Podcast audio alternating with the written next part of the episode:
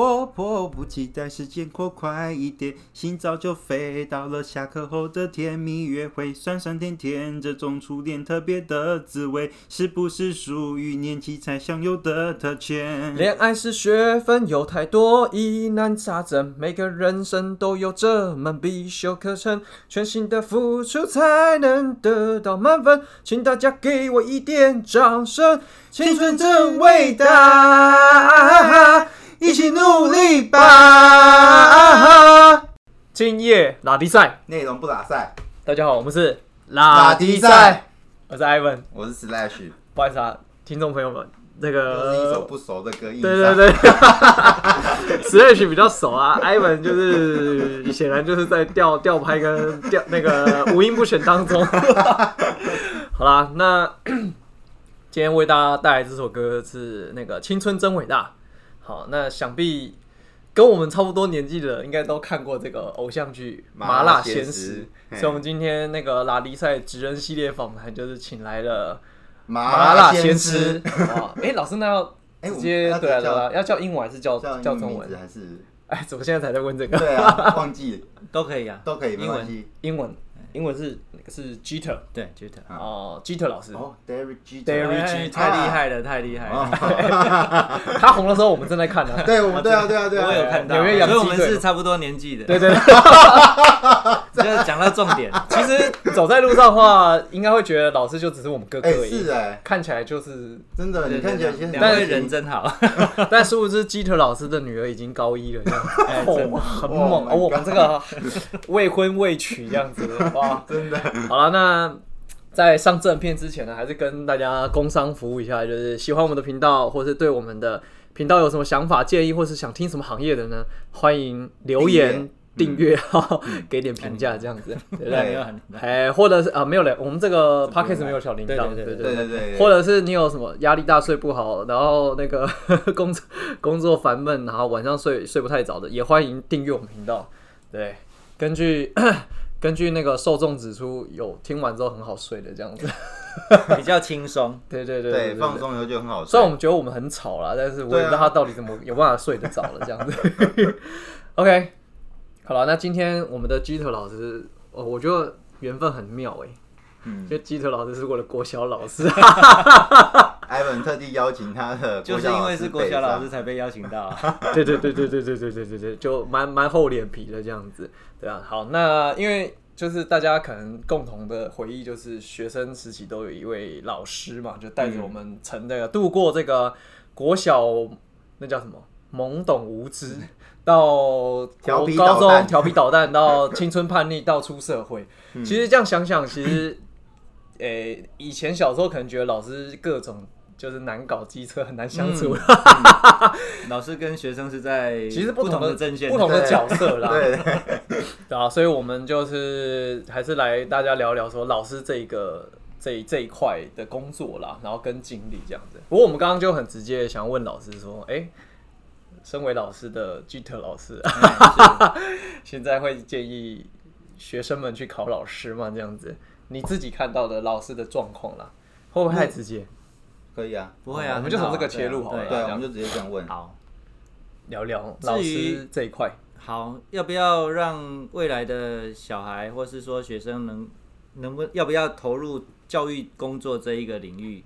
其实我个人是会先，像我对我自己女儿也是有谈过这个问题。嗯，那谈这个问题最主要是要先了解小孩子他本身个人的一个特质跟想法了。嗯，如果对一份工作像你们这么有热忱，假日都可以来这里，对不对？这么多人，对我看到这么多人在不同的教室里面，真的也觉得很讶异跟兴奋。那说哇，对不对？那就是回到孩子的一个本身的一个想法。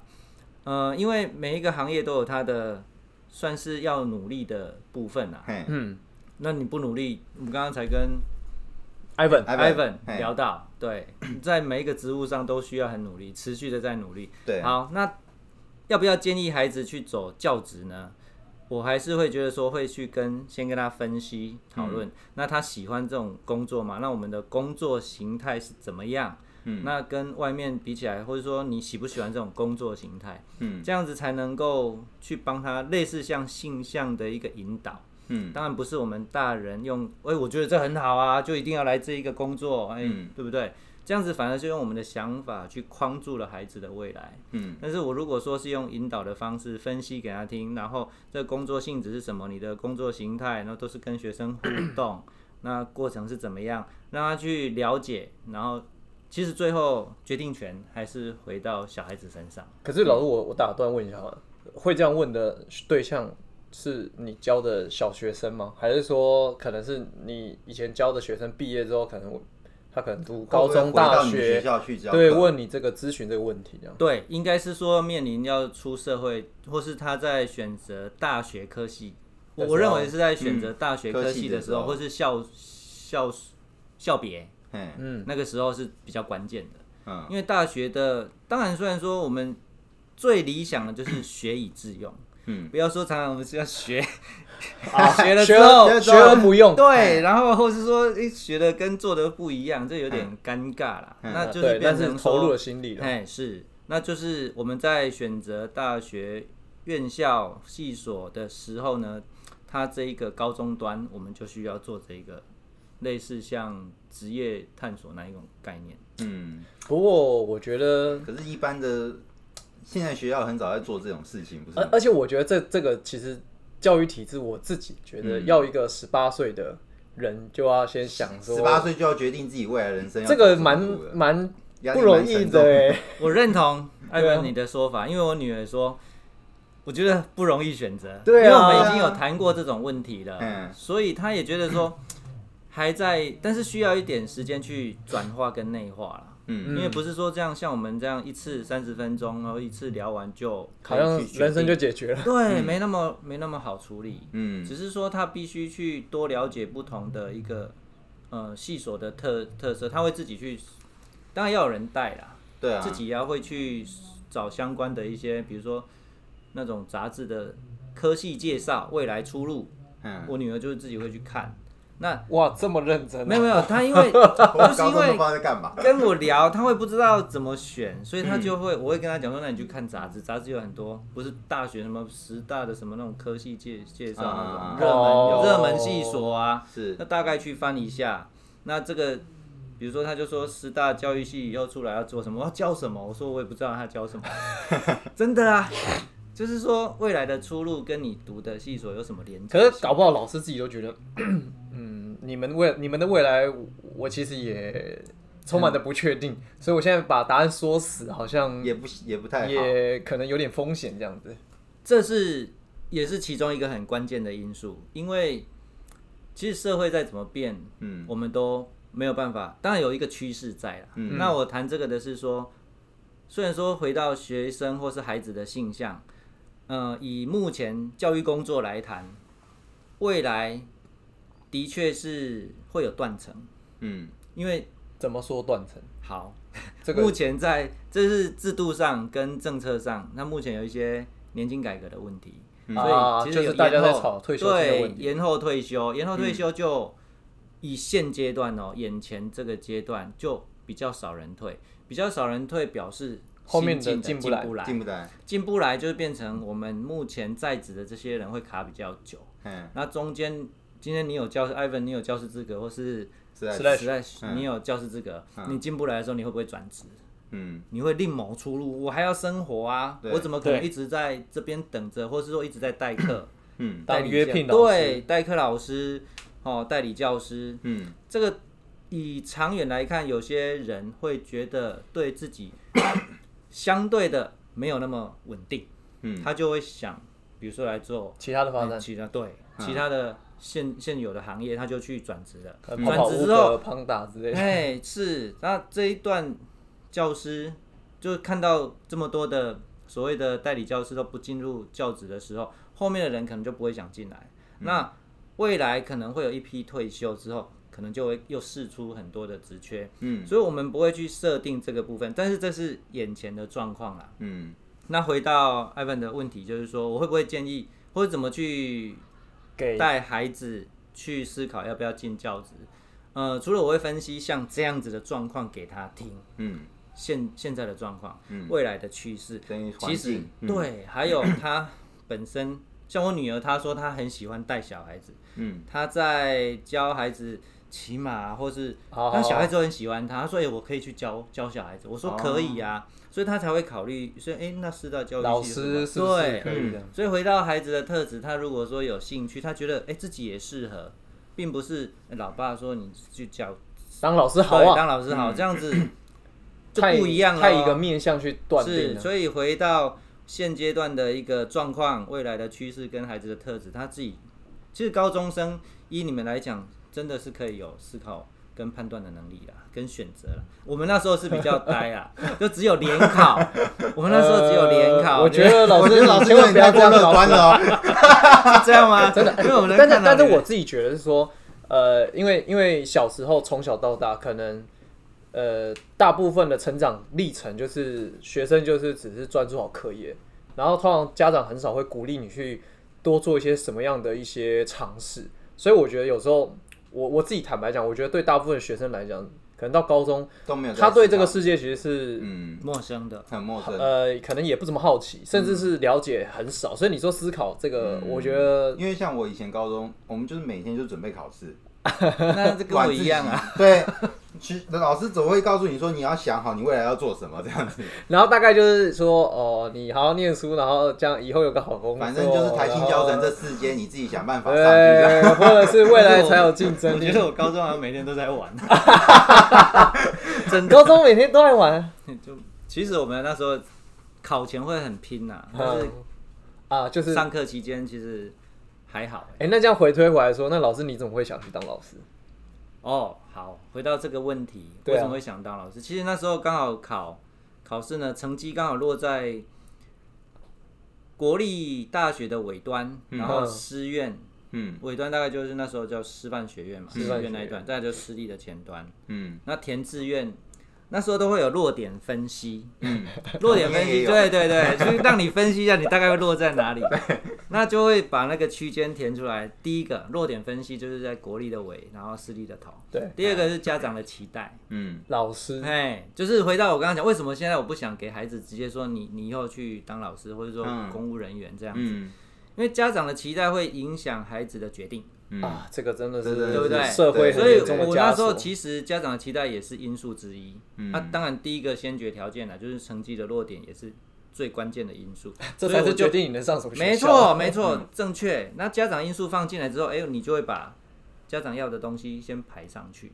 嗯，啊那就落在师范院校。师范院校出来，那就是当老师啦，不然呢？所以对不对？大部分人的成长经历，我觉得都蛮类似的啊，都蛮类似是吧？因为我弱点分，析到他有说，嗯，好像就海洋大学那附近的学校，就就大概你就会往那边去填嘛。对啊，哎，因为你在填前面你不会嘛，也不中然后后面你又就不就不想啊。嗯，所以那时候也没有真的去了解说老师这个行业好不好，或者说真的有没有符合你的内心的那种兴趣啊，或者是热情。反正分数有了啊，家长的期待家，长希望你，然后可能社会价值观还不错，你就选了这个这条路了，这样子。这一段我是蛮认同的啦。当然，一重点就是说，哎、我们也就像 Ivan 和 Slash Slash 刚刚提的，嗯我们高中怎么会懂？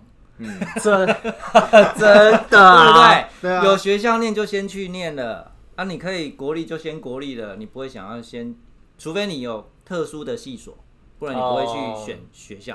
嗯对，原则上都是这样子。嗯，所以我的成长背景蛮跟像的，大家都所以我们年纪差不多 啊。哎，有道理，我们的哥哥嘛，对我们哥哥啊，这哥哥很早结婚生小孩这样，哎是是呀，所以反正老师就这样子顺理成章就变老师了。变老师了。那现在在这个时代，要当老师容易吗？因为就像我同学有时候其实缺很少，你想要考进去其实很难呢。真真的成为其实应该说，老师你这样看这些约聘老师或是代课老师，你是怎么样看他们的？然后跟如果他在这边载浮载沉，或是这种很多压力，你会怎么鼓励他？鼓励大家、哦，呃，或者是给他什么建议方针啦？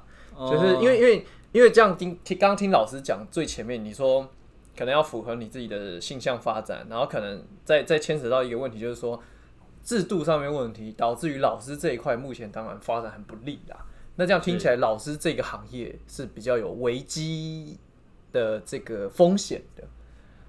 听起来了，我、嗯我自己我自己 get get 到了。解。其实有危机，它就是一个转机，真的。那这个部分，我想要跟你互动的是说，嗯、制度不一样。我那时候是公费生，我我是八十六年毕业，公费生对我是最后一届，全部都是公费生的师院生。那公费生的意思就是说，我们出来就是一只要是得及格让老师只要及及格就是一定是老师，然后一定你有保障资格。对，保障这是过去的制度。嗯哇塞，以前有这种制度啊！对，哦，但是你出来只要安全毕业，你就是合格老师，那等于高中就考公务员了。这等于是保送的正确。保送的概念了。对啊，高中就考公务员了。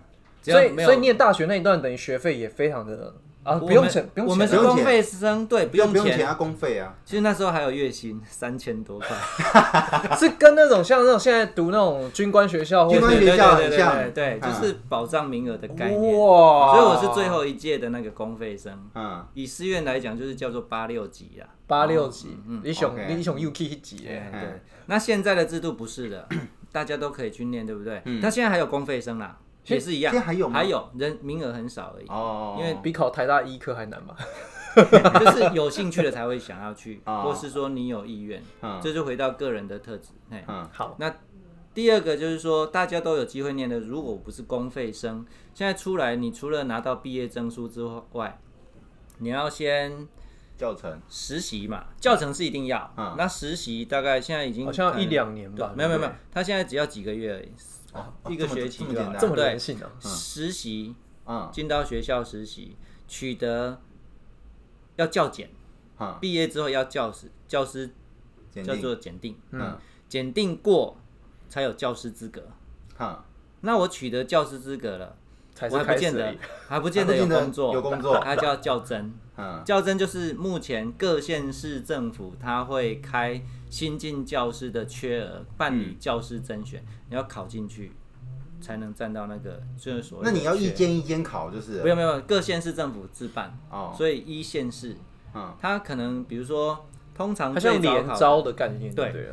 它是台北市政府，它会自己办，嗯。啊、新北它会自己办，桃园市会自己办，嗯。各县市会自办。嗯。但是，呃，通常就是说有兴趣的，他会按照各县市的一个较真的时程去做考试嘛。嗯。所以你要考到较真之后，才有占缺的那个所谓的正式老师。考到才用。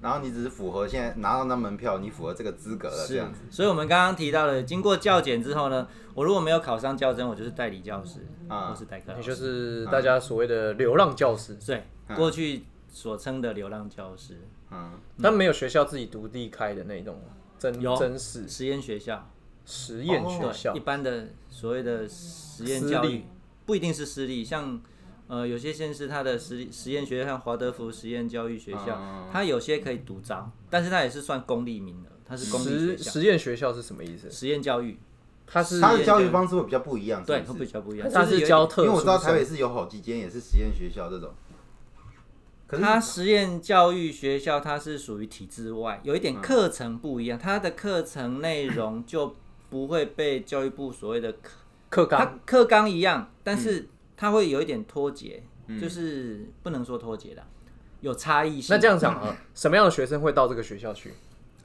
有问的这么这么关键，不是啊因为因为你这样讲，我还是不太理解。说那啊这个学校到底教什么？那他不会问说是怎样的学生会我去这个听到的学校都是有钱的学生，是这样吗？谢谢你们两位太专业了，我们就从所以实验这边先第一个，实验学校不一定要花很多钱啊，但是通常比公立的体制内公立学校还要多一点钱。哦。那我今天早上才有一位朋友，他的小孩，他去帮他小孩听实验学校的一个招生。招生，嗯，资料里面写是十万到五十万，有刚 range 刚很大。讲说有有一点钱而已，是不是？所以 range 哎呀，蛮大的你知道。我读大学才两万多块，我我有书面资料，没有没有一个学期是四万，三万多四万。对，所以是十万到五十万，而家长需要跟着投入一起学习成长哈。哦。这第一个经费嘛哈。嗯。第二个好。谁会来呢？家长认同，就是家长他觉得体制内的教育不适合，他的小孩。不是他想要的，或者不是嗯。觉得不适合他的小孩，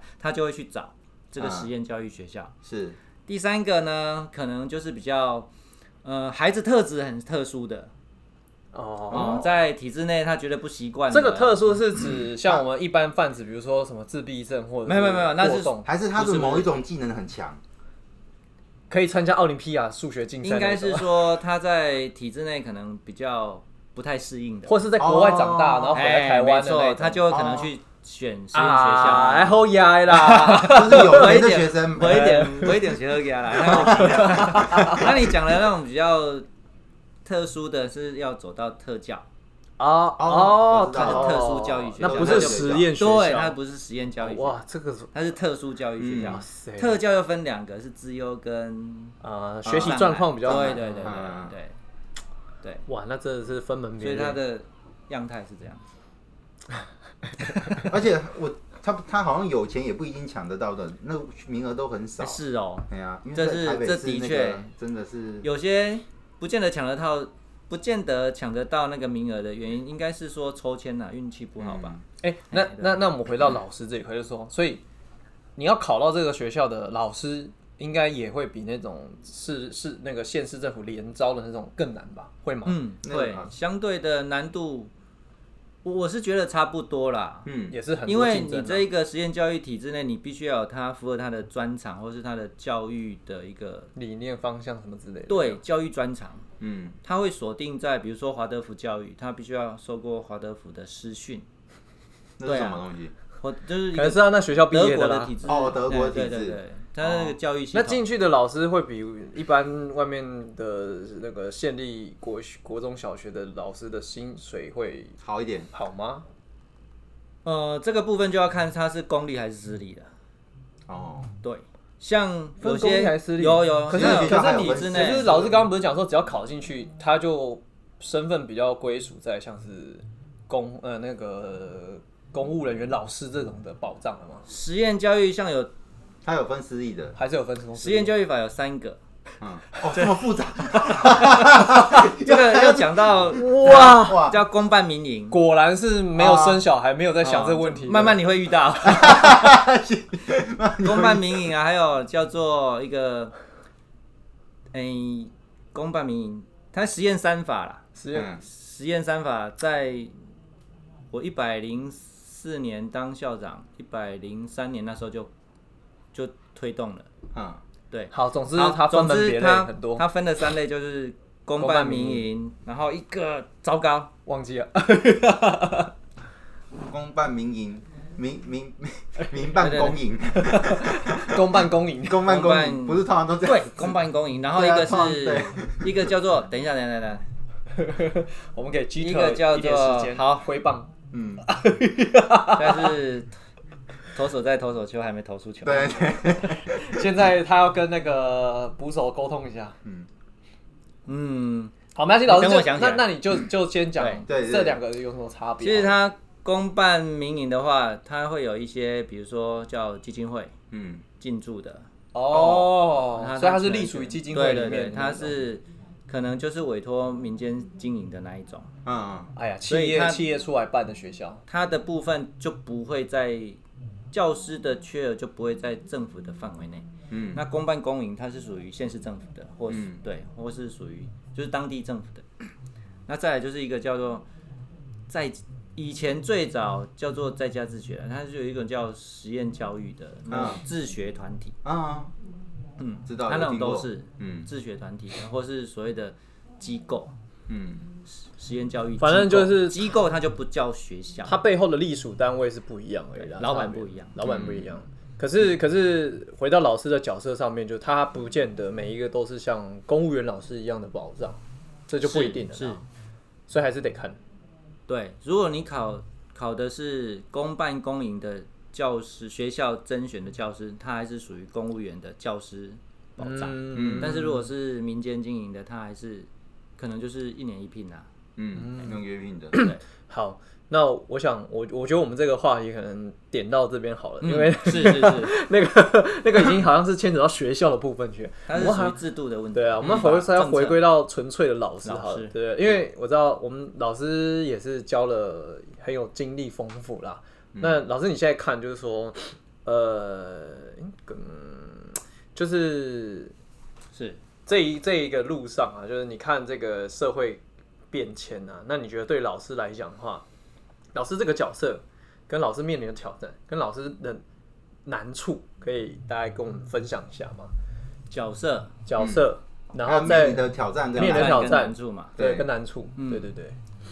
因为我觉得，我想说，因为我们从小到大嘛，就是老师可能对我们来讲就是那个角色，所以很少涉略很多。那真的到比较有意识，可能真的念了高中、大学，就觉得老师超烦，或者是 是只是想办法的时。候才会觉得老师很辛苦。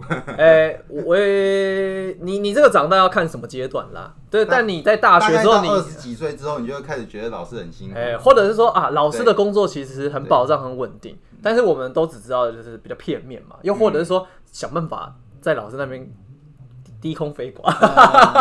对 对，那实际上老师真的在这个教育这一块，或者说在学校底下，他到底是怎么样的一个对，就是刚刚讲的，比如说这个转变，然后挑战跟难处，或者是说老师你自己的一些其他的分享啦，这个我们就可能涉略甚少这样子。不会不会，就是老师的角色的转变，其实，在教育现场，从应该说我那个时候当在小学和你们当小学的时候，应该不太一样，就是说权威是慢慢转变到民主式，嗯，所以以前可以打，对啊，可以打。现现在你不能打，啊，所谓打不打是体罚的概念嘛，对不对？所以会尊重到人权的部分。嗯哦，所以时代不一样，从比较权威式的教育变成到民主式的教育，所以现在真的打不得啊，现在不能打吗完全没办法打不能打，完全不能打啊！就算在那种打就是犯法，啊！现在这个有这个法已经是现在真的有是这个法是有法，就算是在什么山上学校，家长跟你说：“老师，你打，给我打。”也不行。好。没有出事都。我懂了，这样这样老师老师脸揪了一下。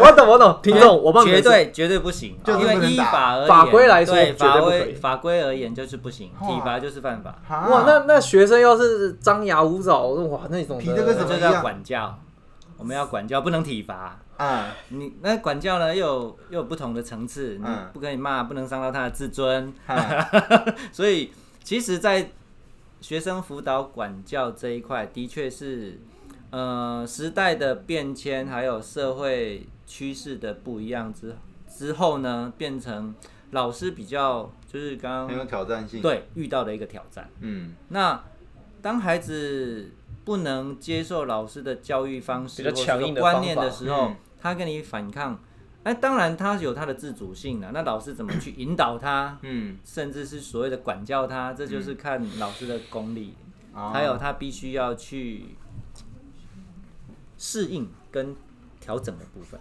嗯，就不能说我说了算了，简单讲就这样。哇，那老师也跟出家人一样了，也修身养性了哎。要要要，那应该就是说，从教育的角度来看，我们都对于每一位孩子，他都是一个独立的个体，所以我们在用语上会比较斟酌，讲话越来越圆融了解啊 就是、可我这样就会有疑问啊，因为你看以前可以就是比较威权的教育体制下，可能大家受完教育出来这个社会，然后我们都变成社会上的一份子的时候，可能对于团队或者是这种沟通，就会不会现在这种比较开放、自由跟这个这个弹性的部分，对于这个小朋友以后出来之后，他会不会对于这个社会反而是 可能会比较没有办法那么快融入的，会有这种状况吗？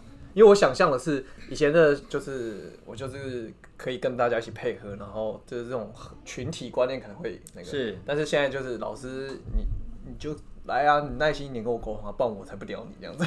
也也是有可能这种，但是不一定是坏事哦。我认为它是一个好的方向，是正确的方向。为什么？怎么说？呃，其实这样讲，我们都会说，哎、要合群合群，人际互动。对，但是有些孩子他的想法是比较前面的时候，他他会觉得跟你合群，我我觉得你们很嗯跟很难上。对。还有这种的。其实我们从国外的那个例子啊，像贾博士，他一开始不是很合群，啊，他的想法是很就是很跳的。啊跳的，对，所以很多人其实跟他的 tempo 是搭不上的，嗯。他怎么跟你合群，他就变成特立独行。嗯。所以特立独行，他不见得可能多数看来他可能是比较偏负面，但是他不见得是不好的。嗯。所以我要回到刚刚嗯，Ivan，Ivan 的问题，就是说会不会造成说学生的一个融入这个社会，融入社会的问题嘛对不对对对对，我我认为还是要让孩子的培养他的群性，但是要尊重他的个性，嗯这个这个是可以并重的。嗯当我一直要要求大家要都一样合群，嗯，配合这个群性的时候，其实是有一点点过去那种服从的。这样听起来就比较压抑了他的创意对跟他的对对，就是个发。我要谈延伸到后面就是一个多元化，嗯每一个人都要有自己的想法，但是能够有尊重。其实回到民主机制来讲，尊重客体，对，尊重你的个殊性，但是我们又有一个叫做 全群体体的一个合作共识。对合作的机制，这样才能够有多元的一个意见。这样我光想我就觉得老师这个工作变得超超有挑战性超的。挑战性的，是，所以我说不会去带孩子说你一定要往这边走。嗯虽然说你在工作表面上、职务上的保障是比较高，但是它的实质上，它的强度不低啊，哦这个这不容易耶，而且你沟通的还是一个 小孩要花比较多时间在。我们不能说讲道理啦，应该是要让他了解我们为什么要这样。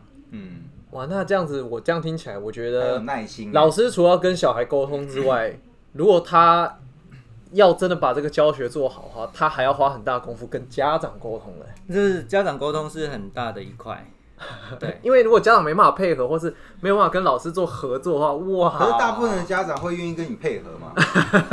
大部分会 会，会会真的，但是呢，嗯，通常因为大家整个时代在进步，嗯家长的学历也都很高，不像所谓的早期啊我们哎家长的爸父母亲可能只有务农对不对国小国农业中毕业对那种家长教育程度没那么高的时代相比的，就家长他有意见是好事，但是 能不能取得共识是一个关键。嗯，这样会不会以前都是一个学期开一次家长会，现在可能一个月没有三周就要开始现在联络部家长一定要写字，老师也要回，是每天都要写，啊？还是现在有赖嘛？我知道好像有啊还有群组群组，对？还有群其实主，亲师沟通，两位提到的就是，哎、现在的 App 群主、嗯赖的群主，哦那个是一个方式，但是最主要还是回到学生的联络部了，亲师沟通嗯。最主要的部分。但是只我个人认为啦，在真正要处理学生状况或问题的时候呢，这两个都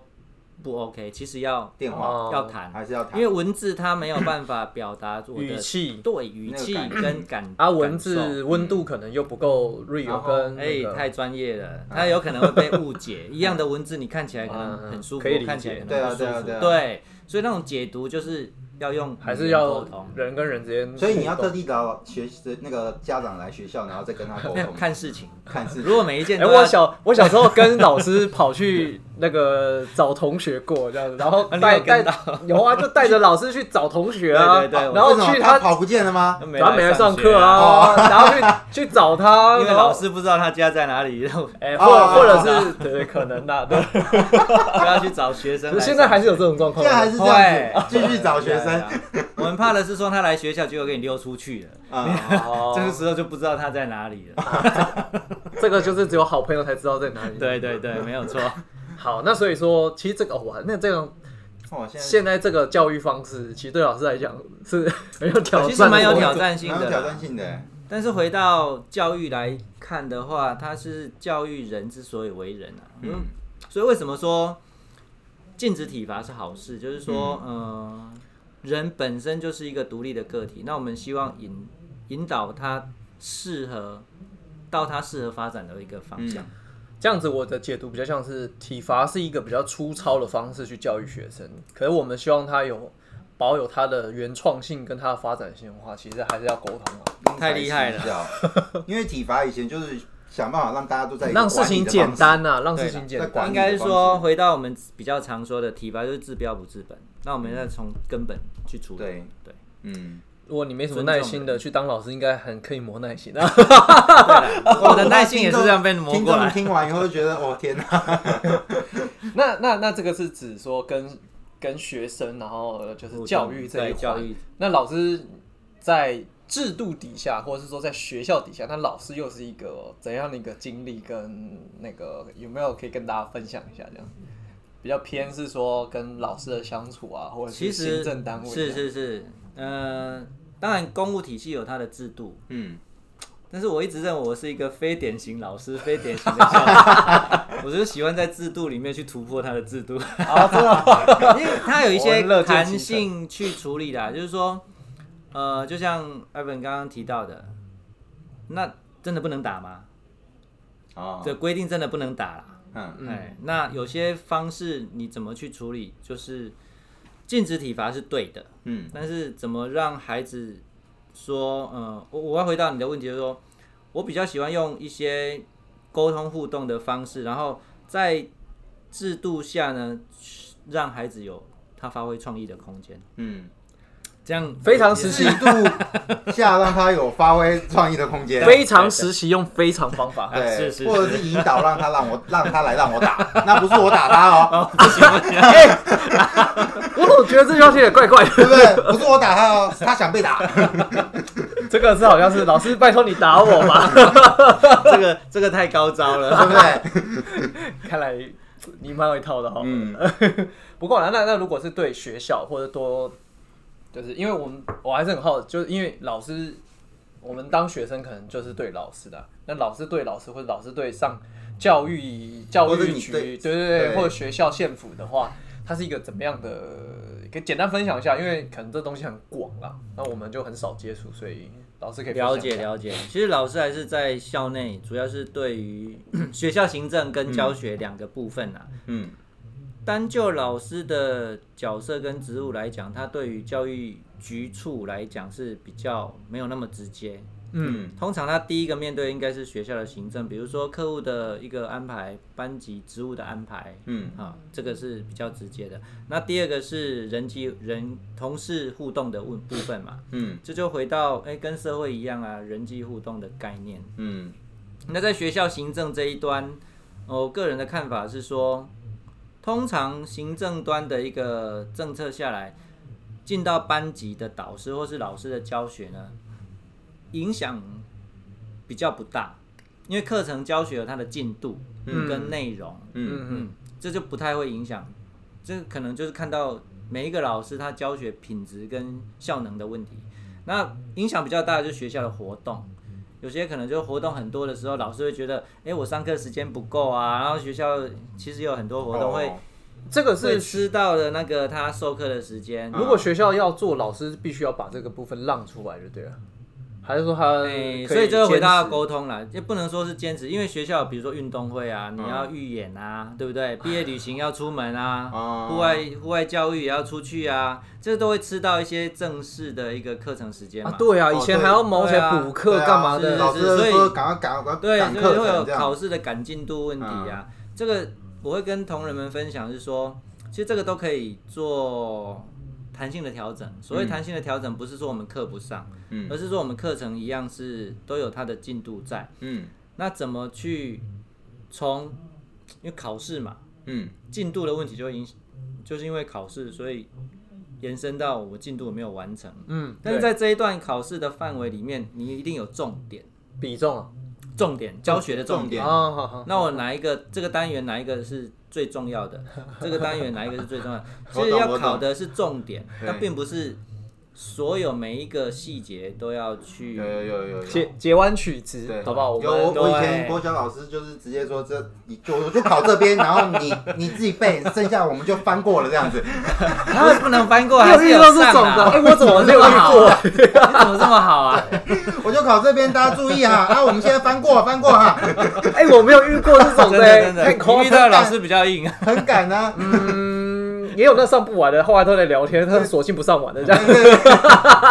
所以他会把重点一定要上。那我们所谓的精读跟略读啦，哦我们要读很熟，有些可能概要了解就好了。嗯所以我要考的一定是要精读嘛。对，那这个部分就会让孩子课程进度我还一样上得完，但是孩子要抓到这个单元的重点。嗯或是我们考试的一个方向。考试哎不是为了去手段而已啦。就不同的方式去处理。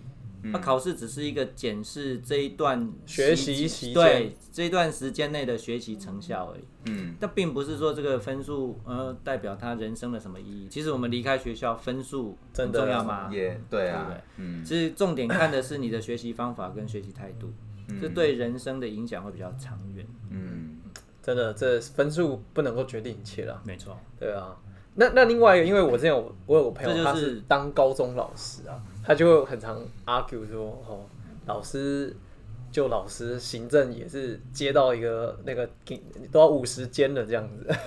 哦，你讲到这个问题，对啊，这个以这个东西可不可以老师可以跟大家聊一聊说这个现在的处境跟老师的状况，因为这样子好像蛮影响到老师他自己可能在教学初心或者是教学热忱，因为可能行政的繁琐反而让老师就是嗯转不失去这么没那么嗯纯粹。是，这是现阶段我们也是面临这种困境跟挑战。为什么？因为比如说小学来讲，大家对小学的概念是什么？一一定是从我们就读小学那种经验来想嘛，嗯你是一个年级六班，对不对？五班六班，嗯，也是班，四班，有这么少有些学校是一个年级一十班，几啊嗯。啊，有有有有有有小校啊，偏乡小校，我那我我奶奶那边的学校，那个年级只招一个人。对，就是一个年级它只有一班，所以我全校就只有六班。嗯。那这个状况就会变成说，哎、行政工作这六班的学校跟六十班的学校行政业务功能跟那个行政规模量。应该是一样，公文一样。量一样的啊。你要月考，我也要月考啊。对，那只是呃，你的学生人数比较多，我的学生人数比较少。同一个县市来讲的话，那我的老师人我大概有数，点懂。嗯我们一教师的编制是用学呃学校的班级数去算的，所以我六个班乘以一点六五，目前国小的规模是乘以一点六五，嗯六个班的学校编制才九位九个人你六十个班可能有九十五九十五位，所以我六个九位含主任跟组长，还有代班老师，嗯。那要吃下所有的行政工作的时候，就会遇到 Ivan 所所说的问题。啊。那行政工作谁做？啊，就要老师去做到死哎、嗯，不会啦，就是比较累一点啦，不会啦，比较累，要死不活啦，哇，做死，做做到要死不活。就是说这个 loading 就会变成大家的 loading 负担就变重，重，就会回到你那同学的高中老师一样。哎、我除了教学还要做行政业务。嗯那目前，嗯，有些县市也是的确是，应该不能说县市啊，小校都会遇到这种状况。嗯那我学校工程要招标，谁要做？也是老师要做，或者主任要做。嗯，这个是老师要做。对，所以我们教育人员其实没有，他现在有一个叫做大家进修采购证照啦，像，所以我本身也是有，哦，所以你要去进修采购法的证照，然后再来做学校的工程的招标。嗯，这其实都是在我们受师资培训的过程中没有接触过。没有这个。是后来当老师之后，你必须要有外加的。外加上所以所以说 loading 重是在这一个部分，嗯，所以老师不只是老师，他还会招标。对，我知道，还要可以跟黑社会相处，哦好不好？或者是不跟同的家长或者是跟侏罗纪对公公园的宠物们相处，是是好不好？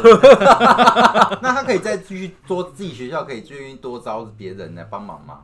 不行啊，这应该就是是编制内这是预数算就是这样，那你就只能对永远就是做这么多事情这样对子，对除非你的学生人数慢慢增加，然后没有办法错多班级。对，哇，所以难那这样对偏乡小学其实很吃力的，对，所以常常会听到偏乡小校它的哎、人力不足啊、经费不足的问题，或是说哎、遇到什么困境。其实就是制度上这个部分，就可能从体制下体制要去要去修有有啦，一些其实改善社会上很多的呃教育团体，或是说上级我们政府机关，他也都重视到这一块、啊。偏乡小校的一个人力和资源的部分，目前都有在着力改善中。嗯，但是嗯这一定要我们理解啦，就是 有时候有时候想跟做，有时候那是有一些时间跟进程进程不一样。对对对时间啊。时间上不是一触可及。好。这，样这样可以吗？没没没可以问题，可以。可以，我觉得老师当然二十几年老师就是不一样，那经验 很圆很圆滑，哎，什么虎岩华是讲话很就是很有智慧很得意，哎，很得得意，很得体啦。对对对对，好，嗯那我 Slash，你有没有老师其他部分很想要问的？嗯，我们时间差不多了。我我们今天大概就是比较像科普啦，对，对啊，然后带大家认识一下老师在这个不同的角色底下他的一些状况跟挑战啦。嗯其实教育现场还是有非常多对教育有热忱的老师在努力。有有有我同意。因为我之前有听过几个那种拿什么师夺奖的老师，哇，他们那个热情，那个热情真的感染全场这没错。没错，没错。我想说，哇，难怪啊，台湾会进步也是因为有这么多热忱的老师啊，这是这倒是真的的，对不对？不然生命总是要生命总是要被启发嘛，教育就是要启发别人的生命嘛。毕竟国家的人才就是孩子啊。嗯，真的，有没有觉得是这句话听你讲很奇怪？我们教育工作就是要点燃孩子心中的一把火，嗯让他愿意去努力。为梦想去燃烧对。对对，嗯，好，那我们今天那个老师系列，我们就先在这边告一段落。告一段。落。啊，那欢迎听众如果有问题，也可以在上面就是对，或者你对教育是很有那个想法跟那个的，也欢迎来跟那个拉迪赛交流。我们也可以引荐那个基特老师，让你认识认识。谢谢谢谢谢谢。好，那我们今天拉迪赛就到这边结束，好，谢谢大家。